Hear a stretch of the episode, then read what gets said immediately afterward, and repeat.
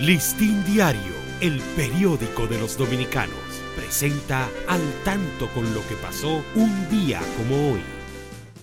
10 de marzo de 1867. Nace en Santiago de los Caballeros Dolores Rodríguez Objío. Fue la primera maestra titulada graduada en la escuela fundada y dirigida por la profesora Socorro del Rosario Sánchez.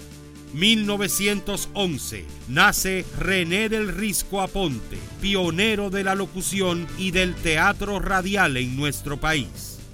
Listín Diario, el periódico de los dominicanos, presentó al tanto con lo que pasó un día como hoy.